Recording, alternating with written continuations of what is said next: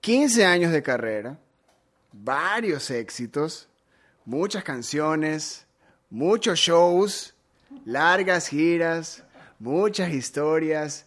En la voz de Fernando Escobar de Equilibre, quien está aquí en este nuevo episodio del podcast de Ruidosa Caracola. Mi brother, qué gusto tenerte acá, bienvenido. Ñaño, querido, qué lindo, gracias por la invitación.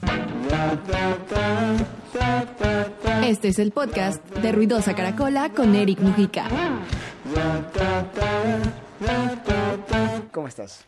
Increíble, gracias a Dios, súper bien. Feliz, contento, agradecido, honrado de estar en tu programa. Basta. Muchas cosas. Oye, 15 años, ¿no? 15 años. Me, me río cuando estabas haciendo la, la introducción, porque cuando dijiste tantas giras y justo nos reíamos internos. Sí, no, no cuentes la historia. Saludos a todos quienes alguna vez disfrutaron con nosotros. Sí, claro que sí. Pero son 15 años de que, o sea, hay giras, hay shows, hay canciones, pero es un trabajo que ha sido de, de, de mantener el nombre, mantener la banda. Yo creo que en tu wow. caso ha sido algo de que si te has puesto ese, ese peso encima, o sea, no sé si es un peso, sino ese camello de mantener el nombre por las canciones y todo lo que ha representado. Sabes que, o sea, ¿quién más que tú para conocer el inicio de la historia? Loco? Claro.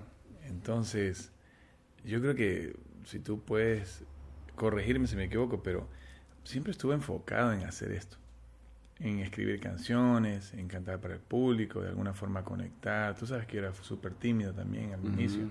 Como frontman realmente cantaba, pero no es que lo disfrutaba incluso hasta cierto punto.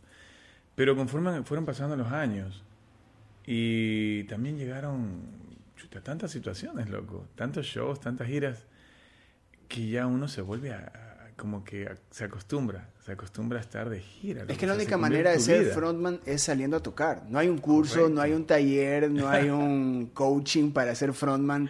O sea, es la única manera que puedes sacar ese talento o, o practicarlo, evolucionarlo, es saliendo a tocar, no hay más. Y. Equilibre fue una banda que en ese tiempo también salía bastante a tocar. Claro que sí. O sea, gracias a Dios, sí, yo creo que siempre nos fue bien. Uh -huh. o sea, en, dentro de lo que cabe. Y lo digo con mucho cariño y mucho, mucha nostalgia. Porque claro. siempre salimos a tocar full. No todo el tiempo era, eran pagadas al principio. Por eso el tema de que nadie te enseña, nadie, no vas construyendo. Y al principio, como tú dices, ponerse ese peso al hombro era como algo que yo tenía que hacerlo por pica, loco. Porque yo creo que a muchos chicos que son músicos puede pasar que en mi caso, en mi familia, había un, un núcleo familiar que era desde un militar y una mujer que era contadora, mis padres. Ajá. En paz descanse mi papá. Entonces, sorpresa para ellos que yo quiera cantar, ¿me entiendes? Claro, para todas, para todas nuestras familias creo que era la misma sorpresa. Claro, como para, como para Efra, que en paz descanse, como para ti. O sea, si te das, o sea, si te das cuenta, en mi caso no había, no había este ese linaje musical, pues loco. Claro. Entonces, para ellos era una sorpresa. Para mí fue una sorpresa querer cantar después de salir del colegio. Eh, para mí fue una sorpresa, por ejemplo, eh, empezar a cantar para bastantes personas y sentir realmente esa adrenalina por primera vez que tú no sabes qué es, que luego te vuelves pues acostumbrado por falta de palabras decir adicto, ¿me entiendes? Pero al mismo tiempo, al principio esa pica de sacar adelante la banda. En ese tiempo éramos una banda de panas, nos convertimos en hermanos con la gira, pero después te das cuenta que no hay un enfoque laboral, no hay un enfoque empresarial, no hay un enfoque realmente trabajo, que ahí es donde yo sí coincido con sus padres y mis padres, en, que, en que realmente tienes que verlo con, con profesionalismo, pues loco. Cuando yo regresaba a mi casa, al principio, era un tema de, de, bueno, pero eso es un hobby. Claro, pero es que también es una, es una generación de que de que, tenía, de que, de que la palabra hobby eh, rondaba mucho. Ahora, con todas las herramientas que existen, claro. quien está cogiendo una guitarra ya inmediatamente lo ve como, ¿cómo puedo hacer dinero de esto? Antes solo era simplemente era quiero salir a tocar. Y también de parte de esa rebeldía, de, esa, de, de ser artista, de ser joven, lo último que piensas es en el pan que vas a llevar. Es lo último que vas a pensar. En nuestro caso. Claro, lo único que quieres pensar es porque, por ejemplo, yo te digo, en mi caso, y muchas veces lo he dicho, cuando yo entré a la banda, para mí fue como que viviendo el sueño. O sea, lo, lo único que estaba haciendo era ver, ver, el behind the music y decir cuándo me va a pasar eso a mí. Acto seguido estás en una banda saliendo a tocar. Ah, claro que sí. Y lo último que vas a pensar es en cuánto me van a pagar. Es lo último Exactamente. Pensando. nosotros no pensábamos en, eso. Y cree, créeme que al inicio yo creo que eso fue clave en la banda de que ninguno pensara así. Porque era como que íbamos, entregábamos todo en el escenario, dejábamos todo en la cancha, por así decirlo, y esa vaina conectaba con el público. Cada quien tenía, aportaba una magia diferente. Y eso fue lo bacán al inicio, porque decías, oye, qué chévere. Pero ponerse el peso, como tú decías, ser propio manager, que ahora es, bueno, ahora es el pan de, el pan de cada día para los artistas nuevos, por lo que tú dices, las, las herramientas. Ahora tienes cuántas redes sociales y perfiles en los cuales tú puedes apuntar a diferentes públicos. No, es que este de aquí es para tal edad, es que este de aquí es para los nuevos, este aquí solo es para los que bailan, este aquí es para el empresarial. Y te puedo decir, no, no voy a decir las marcas, pero ustedes ya saben cuáles son. Pero en nuestro caso, loco, cuando salió el hi-fi fue como, ¡ah, aleluya. ¿Qué es esto? El primero, ¿qué es esto? ¿Qué es la computadora? ¿No? Esto no era solo para grabar música, cuando la computadora era para grabar música.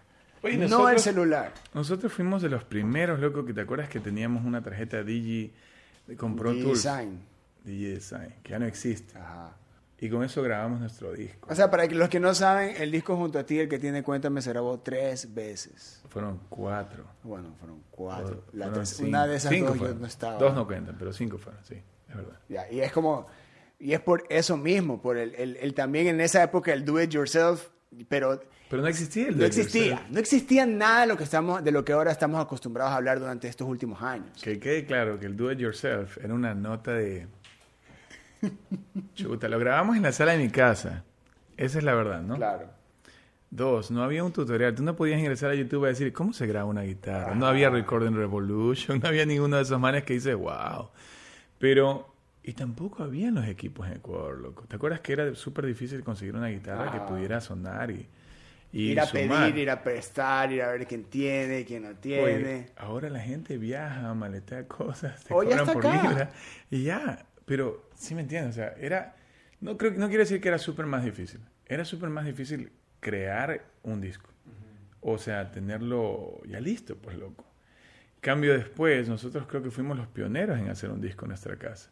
Me acuerdo que eso es algo de lo que más me llevó con amor, loco. Porque como tú dijiste, ese peso ponerse en la espalda era como que, oye, pero tenemos aquí esta tarjeta, tenemos aquí, no, pero no tenemos la experiencia, no importa. Es lo que hay que hacer.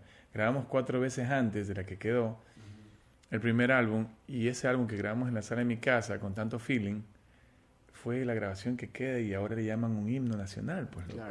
Y para mí lo digo con mucha humildad, porque todavía no lo creo, pues loco.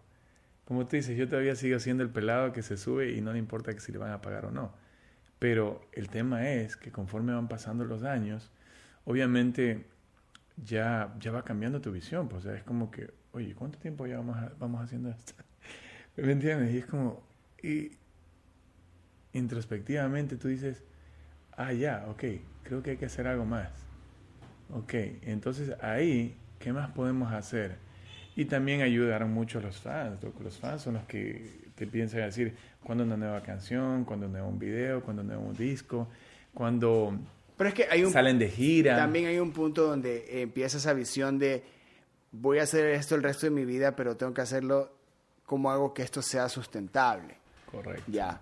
Y por más que te pidan otra canción, te pidan otro video, te pidan el siguiente show, tú, tú te encuentras con el ya, pero para hacer estas cosas hay que invertir. Ya invertir para el primer disco, era como lo que hablábamos, eh, hablábamos en esa época, le decíamos, tienes toda la vida para hacer tu primer disco, tienes tres meses para el segundo. Y es lo que me acuerdo que tú dijiste eso que habías escuchado de Bon Jovi decirlo Ajá. alguna vez. Tengo tan claro esos- esas conversaciones nuestras, loco.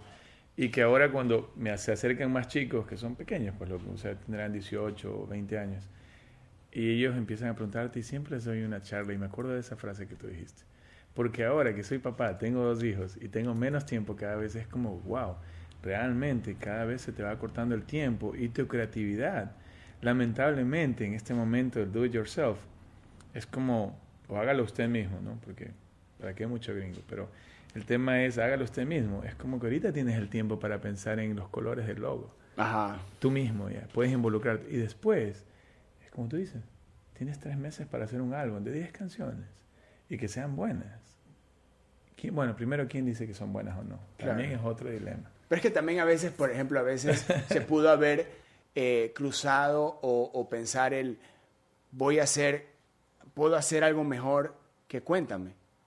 puedo hacer algo mejor, o no solo el mejor. eso era una presión gratis Claro. que nos puso la gente encima. Claro, y, y- y- y también es, eh, y, no- la gente te lo puede decir, pero tú también te preguntas, ¿será que lo puedo hacer? Eso, eso es un bloqueo, eso es una, una otro modo, otro modo de inspirarse, que nazca, que nazca otro tipo de rebeldía, pero En, no el lo mejor, sabes. en el mejor de los casos, en el mejor de los casos, si eres de las personas que trabaja bien con presión, bacán. Pero si ya vienes cansado con siete años de gira, que fue cuando yo paré en el 2013, a ver, 2013 y empezamos la banda en el 2007, contamos con el primer disco, Ajá. ¿verdad? Pero ya desde el 2003 estábamos. Y ya Yo entré en el 2003, 2005. 2003 hasta el 2013 son 10 años en el que toda esa presión se sumaba, pues lo que como tú dices, oye, ¿será que podemos hacer algo mejor? Pero no es que lo pensábamos nosotros, sino que la gente decía, esta es la canción de los manes, Ajá. no va a pasar nada más. O esta canción sigue sonando, es que todo lo que saben, oye, dices, oye, no sabía que nos iban a dar tanta, tanta, tanta importancia con una canción. Que cabe recalcar que Cuéntame fue el quinto single. Claro, El ¿verdad? quinto sencillo, Ah, fue el último. Fue el último sencillo de, de Junto a ti. Fue el último. Y casi cerramos la lámpara antes de lanzar esa canción. Ahí hay que traducir abajo para el público Claro. extranjero. Es verdad, y es porque... Y también el trabajo de, de- de todo lo que significa hacer ese álbum y de ahí hacerlo de nuevo.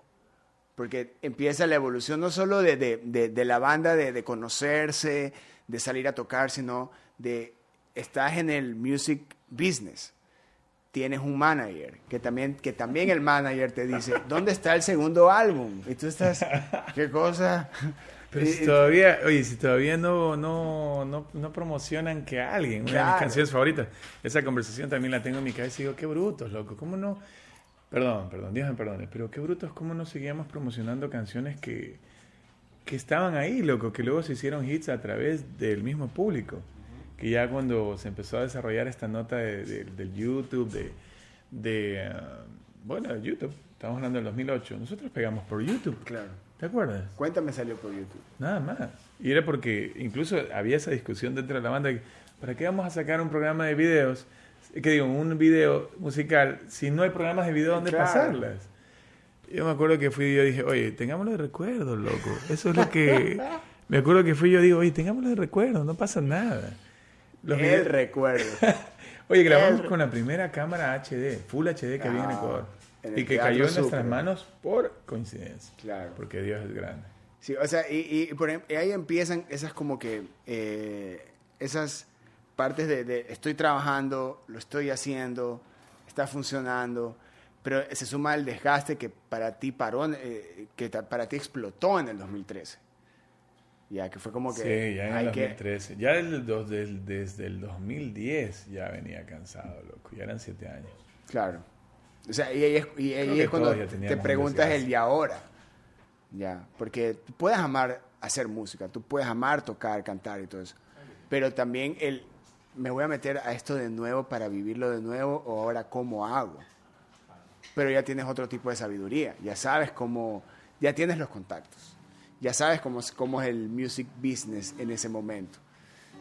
¿Qué es lo que vas a hacer y qué es lo que no vas a volver a hacer? Ay, qué bueno. No sé si es una pregunta o lo, lo estás afirmando, loco, pero es verdad. O sea, tú siempre vas a creer que puedes hacerlo ya cuando sabes que, va, que ya, ya perdimos. Y lo tomas como una revancha. Pero igual, en Ecuador hay que estar claro de una cosa, loco. En- para nuestra época, Estoy hablando de nuestra época. En Ecuador en esa época era como que nosotros éramos unos manes, éramos unos, unos chivos expiatorios, pues loco, de la música. ¿Me entiendes? Como- y no lo digo como víctima, sino como lo digo con orgullo, ¿sabes? Porque ahora sí veo lo que tú ves. Oye, qué bacán. Ya existe Spotify, existe YouTube, existen otras cosas donde tú realmente puedes sacar tu canción, puedes hacer un lanzamiento, loco. Y realmente apuntar a una comunidad que escucha música. Eso en nuestro tiempo para nosotros. Yo subí en YouTube, me acuerdo del video de Cuéntame porque dije, bacán, va a quedar en un lugar que es una biblioteca de música. Y ahora esa vaina tiene todos los videos que pueden haber, más que lo- únicamente videos musicales. Claro. Entonces, en ese tiempo, todavía digo con orgullo, éramos pioneros. Pero sí estábamos en el tema de prueba y error, que sigue estando. porque esta nota va, va cambiando constantemente. Eh, yo creo que más está en el tema, ¿sabes lo que me pasa a mí? Más en el tema de lo que tú comentabas de cómo evolucionas. A mí me golpea cuando digo, veo todo lo que está alrededor y digo, chuzo, ¿será de comprometer la esencia del proyecto? Y yo creo que eso es mucho más duro en cambio para las bandas de antes, que están haciendo la transición. Esa transición es, se, ha, se ha vuelto larga y jodida. Aceptarlo Imagínate, lo, que vengan, que vengan, no sé, chuta, alguna banda que tenga una identidad súper clara, lo que le digan, oye, ¿sabes qué? Tienes que hacer, qué sé yo. Urbano. Urbano, house. un fit con, con, alguien con quien no es. O un fit con alguien con quien no es para ganar un público. O sea, es, es complejo. Pero nosotros lo vemos así, quizá el público no. Es que, no, es que, a ver, esta, esta conversación no es tanto de, qué es lo que quisiéramos que piense el público o qué es lo que quisiéramos que quiera el público a nosotros, es cómo mantener eso, ese, ese tiempo, el proyecto, eh, eh, sin, que, sin que se vea afectado por, por eh, la generación de ese momento. El otro día, yo nunca me meto a las redes sociales. Y cuando me meto es cuando veo tu programa, cuando ingreso, es verdad. cuando veo unas cositas por ahí y por el tiempo.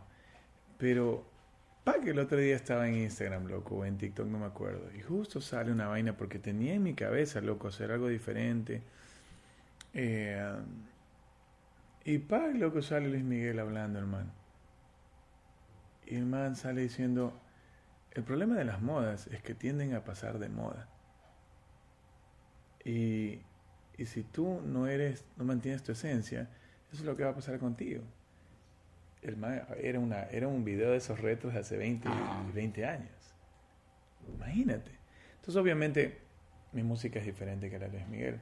Pero el tema de que alguien con ese tipo de credibilidad lo diga es como que, wow, no sé si me respondieron en esa pregunta en la que estábamos. ¿Cómo te mantienes tanto tiempo? Lo que estamos hablando de un man que sacaron una serie, una serie con tres temporadas fantásticas y él otra vez está en el número uno es el efecto que generó eso de ahí. Es la reintroducción del man a, esta generación. Pero es, pero es porque él no está haciendo nada nuevo.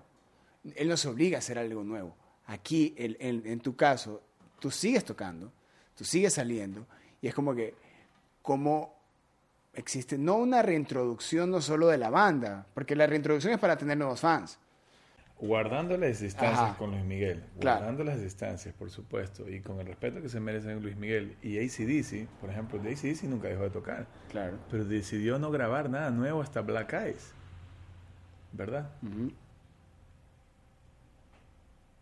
Claro, por eso te digo, es como que ellos mantienen la esencia. Correcto. No hubo el, que está sonando ahora, es más, mm, apuesto que ACDC ni siquiera de estar preguntándole a alguien que está de moda lo dudo, ya. Pero tú cómo haces? O sea, tú sabes, no escuchas, no, no te enteras, no ves que está de moda, que está sonando como para decir, creo que no debo hacer esto. Porque capaz te termina gustando, no sé.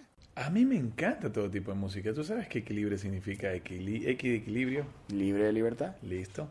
Y equilibrio es todas las fusiones, lo que tú escuchabas súper Bon Jovi hace 10 años. Aún. Pero Solo escuchaba ah, claro. yo. Cabe recalcar. Yo escuchaba new metal como Creed, eh, bueno, un montón de cosas. Live. Deftones, Live, Lifehouse. Y Efra, escuchaba MDO. Claro, era más y, y aventura. por eso. Ajá. Daniel escuchaba, él sí escuchaba más de todo en artistas nacionales, locos, desde Contravía, Barro y muchas cosas más. Y escuchaba Megadeth y muchas cosas. La, la, la, esencia de la banda era rockera, siempre fue. Pero siempre me gustaban las baladas. Yo escuchaba José José, Frank Sinatra y un montón de cosas. Entonces, yo escuchaba salsa romántica. Todavía me, encanta escuchar. Me encantan, loco. Siento que a veces mis canciones son. O sea, podrían, esas versiones serían Lamparis. O sea, por ejemplo, papel. Yo les, papel y que alguien yo pensé que era una salsa escribiendo. Pero como no conocía a nadie que pudiera cantar esas canciones, ya pues las canté yo, loco. Claro. Pero es, Con, eso e- para... con esa voz Y es humilde. Entonces, tenía que hacerlo yo, pues loco. Entonces, pero ¿cómo te mantienes en el tiempo? Yo creo que tú dijiste algo clave ahorita. La reintroducción de artistas a la nueva generación. Ahora es algo maravilloso, loco. Gracias a Dios tú ves, tú ves en el show gente que tiene 45 y 20. Padres de hijos de los shows. El otro día fuimos a Otaval y habían abuelitos, papás, nietos escuchando Cuéntame, que alguien, eh, si te miro. Es que las canciones no envejecen. Y dicen, Es el man. El man sea- que canta y las, las canciones no. pero tú nunca, o sea, De ahí sale la versión remaster. O sea, no te voy a mentir, que para mí era un anhelo, era un sueño completamente ver que eso pase en los shows, que vayan niños, que vayan papás y que los dos puedan disfrutar. El otro día, eh, no me van a dejar mentir, yo subí en mi WhatsApp un estado de una chica que dijo eso. Dijo, son mi banda favorita, no tienen idea cuánto me ha ayudado en, en tener algo en común con mi papá. Escuchamos sus canciones. Por eso los quiero, porque nos, nos, nos hicieron unir un poco más. Entonces esas vainas te llenan mucho el corazón, ¿me entiendes? Y eso permite que tú sigas haciendo la música que haces. Dices algo quizás estamos haciendo bien. Pero cuando llega eso de que más generaciones nuevas están escuchando tus canciones, no, no estás esperado para encontrarte con eso, ¿me entiendes? Eso es, eso es bonito. Entonces yo le apunto a eso. Pero que hay con, la- es- con, con o el- sea, le apunto a, o sea, le voy a decir, no, le apunto a trascender con mucha humildad. Porque las bandas que escuchamos, mira cómo Claro, pero las canciones son lo más cercano a la inmortalidad. Bueno, sí, los libros. O sea, ma- mañana o sea, se escuchan las canciones, ahí están, siempre van a estar, ya. Pero, y también es, ok, hay canciones que están uniendo generaciones, está bien, increíble, pero ¿qué hay con las canciones de esta, de, de, de esta, de esta época? Las que tú lanzaste post 2014, 2021. Oh, ya. ¿Qué hay, ¿Qué hay con esas? ¿Qué hay con las que vienen? ¿Cuál es la visión que tú tienes sobre esas canciones? En el 2013, como te dije, yo paré para siempre. Dos años, me di sabático, según yo. Y a los tres meses estaba haciendo un disco. Y salieron siete canciones de polaridad. Salieron canciones que pegaron una tras otra, gracias a Dios. Salió Papel, salió Si Te Miro, salió 2 AM, que son hits de la banda. Tanto o como Cuéntame, pero para la nueva generación. Entonces, no te voy a mentir ahí que ese era mi propósito, establecer la banda como una banda que estaba aquí para quedarse. Pero antes de, hasta el 2013 fue como que, bueno, ya estuvo. Y de ahí, con el impacto que han tenido, pues ya solo el público sabe. Claro. Porque tú sabes que ya la- las épocas cambian, empezamos con el do it yourself, la- el hágalo usted mismo, eh, como emprendedores de la música, luego después te ves envuelto en una empresa que también está buscando hacer crecer la marca, y tú dices, bacán, alímonos con ellos, eh, y la apuestas. La apuestas, como cualquier inversionista, lo que una inversión es una apuesta, ¿verdad? Claro, pero ahí, ya tiene, ahí, va- ahí va la, la visión empresarial del producto. O sea, ahí es cuando dicen, ok, esto es un producto. Correcto. Y ya pasó el, el, el feeling de vamos a tocar rock and roll y, la- y- y todo eso, y es como que ahí viene ese twist de veamos esto como un producto. Es que esto es, vamos a vender esto, vamos Mucho- a hacer dinero mucho, de esto. Mucho tiempo, o sea, más que dinero, igual, porque... Porque el tema, tú me conoces más, más que muchas personas. Pero no es por un tema de que no nos haga falta dinero, no es, no es eso, no es de que tengamos ni no tengamos. Es darle la no estructura. Es como que eso es una consecuencia de lo que, de lo que estamos produciendo en el laboratorio llamado estudio o realmente el patio de juegos de los artistas. Ahí estamos jugando a ver qué pasa. Pero en este disco Polaridad sí fue como que polaridad, vamos a ir de polo a polo hasta que todo el mundo nos conozca en Ecuador. Ese era nuestro propósito. Tú sabes que nosotros se nos hizo el camino un poco más largo, o bastante más largo, porque creían que éramos de, de México, Sí. de Colombia, de Venezuela, de Uruguay, de todos lugares menos acá. Y, y todavía pasa, pero ya muy poco. ya, ahí ya Gracias el que, el que no. cree eso es porque ya, ya, Ya, ya no, ya vive en, nada. una, en un multiverso, sí, en otra En un multiverso. No, pero Eso es ya porque ya viven en otro lado, pero también es cuando le das la estructura de negocio o profesionalizas cada paso del, de la banda. Es como que le das, ok, esto es por esto. Tienes que tener gente muy comprometida para estar en una banda primero, tienes que tener gente muy comprometida para querer estar detrás de cámara. Es súper más importante el camello de la persona que está detrás de la cámara, que quiera, que diga sin, sin egoísmo que quiere verte loco triunfar y que después pueda celebrar con esa gente como que ellos son más importantes, loco. Y volviendo al punto, en ese equipo, el propósito en ese disco era establecernos como una banda ecuatoriana. Y gracias a Dios se dieron muchas cosas bonitas, loco. Muchos sueños se cumplieron ahí, loco. O sea, fue muy bacán esa época también. Em, pero es, es un camino súper largo. Y es la constancia. O sea, lanzar un álbum también es como que en esta época es como que un contenido enorme, porque ahora como que todo le vemos como contenido a, a una canción. Ya, es una canción es un contenido del producto equilibre. Ya, pero es como es como ya en esta época cómo hacer de que esas canciones tengan la misma, el mismo valor que tenían en el 2007. Las nuevas cómo las trabajas. O, o, ya es como, ¿sabes qué? Ya está establecido, ya lo logramos, ya existe el nombre. Ahora es mantenerlo. Los dos procesos son difíciles, tú lo sabes. Y la, lo que yo me doy cuenta es únicamente lo que dijiste hace un rato, loco, la constancia, el ponerle fe, el hacer las cosas con amor, tú sabes, nosotros, puedo decirlo ya después de que pasaron mucho tiempo, cuando ahora ya hay la vida de la persona desde que se levanta, está haciendo historias y salen así con cara dormida y todo. Ya no hay, ya no hay ese, ese, ese eh, misterio, misticismo. misticismo o misterio quizá de lo que está pasando. Pero mira, imagínate, hacer las cosas con amor, loco, la constancia. Nosotros, me acuerdo, estábamos reunidos en la casa de Daniel, en la mía o la tuya o en la de Efra, y estábamos armando nuestros propios discos, con guantes quirúrgicos, cuando, cuando se vendían discos. Nosotros usamos los guantes antes de la pandemia. Usamos los guantes antes de la pandemia. Nosotros le dimos ese uso. Esa vaina era increíble porque eran, eran cosas que hacían que nosotros crezcamos como familia incluso. Ni siquiera éramos, éramos banda, no éramos otra cosa. Nos, convertíamos en una familia de gitanos visitando cada lugar. Pero con las herramientas que teníamos al alcance. Entonces, si sigue, si se mantiene ese amor, yo creo que el secreto está en, en mantener ese amor, loco. La constancia sí, pero ese amor en, ese amor o esa adicción que tú tienes que te hace, te permite sentirte así emocionado todo el tiempo por coger la guitarra y sentarte a escribir una canción, es muy duro. A mí se me, uf, se me hace durísimo, loco.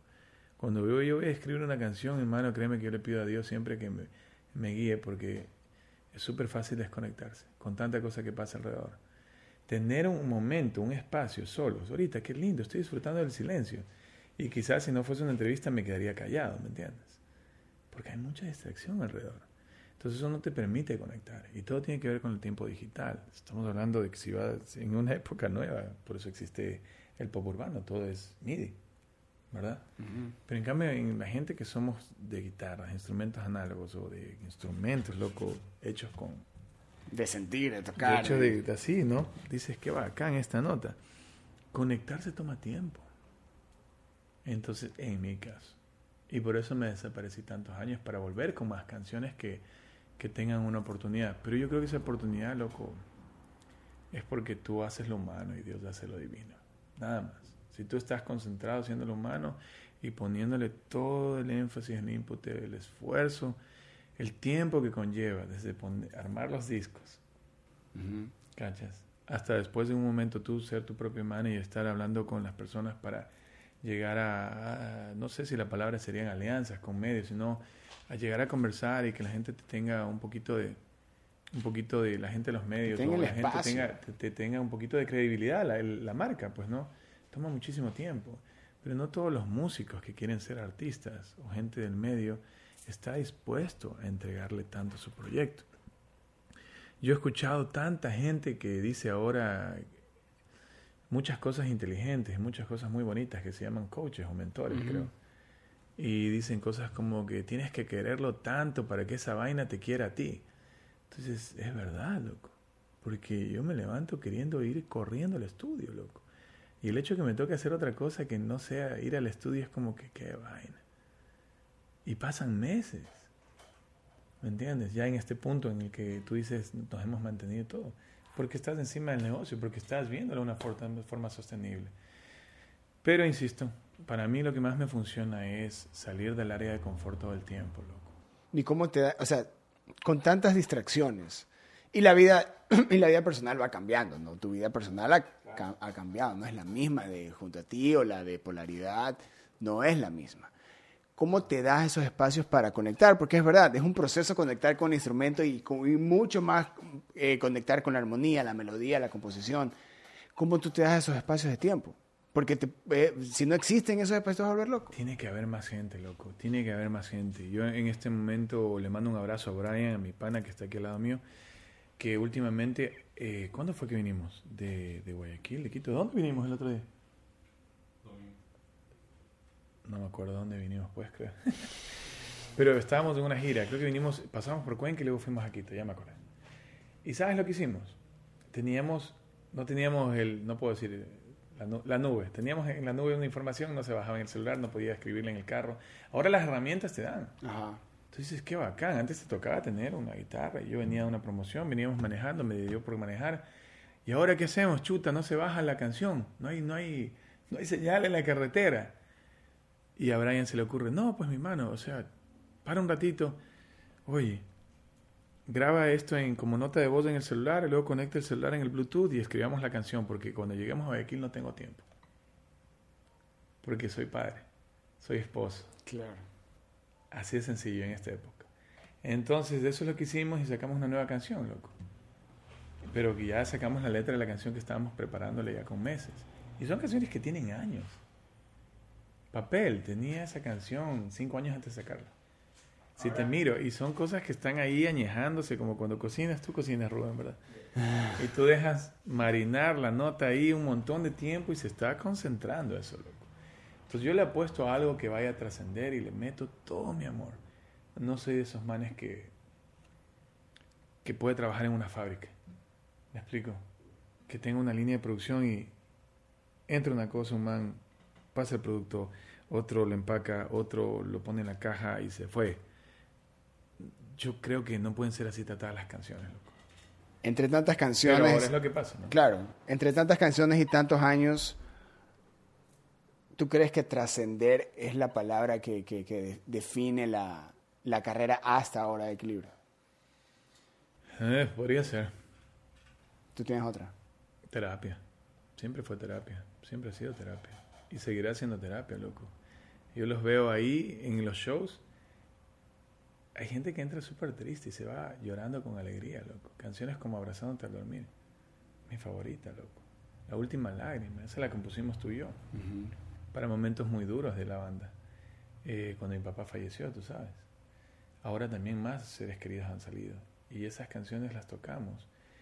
Y tú has vivido esto cuando vamos después del show y se acercan a tomarnos las fotos, o que es un momento en el que yo más valoro, porque en ese momento me doy cuenta si realmente estamos impactando de forma positiva en la gente. Todo lo que hayamos hecho atrás no importa para nosotros, pero sí lo que estamos dejando. Hablábamos de eso antes de, de, cámara. Que cada quien tiene su impresión o su, su percepción de cómo nosotros fuimos turras las que pasó en, antes de los 90. pero, oye, increíble que, que mamá e hija vengan llorando con una sonrisa y te digan después del show, mijito, alguien que no te conoce, de buenas a primeras en físico, ¿cómo no le das un abrazo, me entiendes?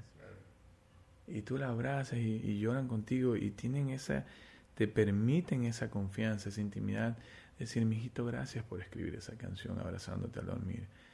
En mi hijo, que es el nieto de mi mamá que está al lado mío, pasó a mejor vida en presencia de Dios hace unos años o hace unos días, no sé. Ya la historia cambia con el tiempo.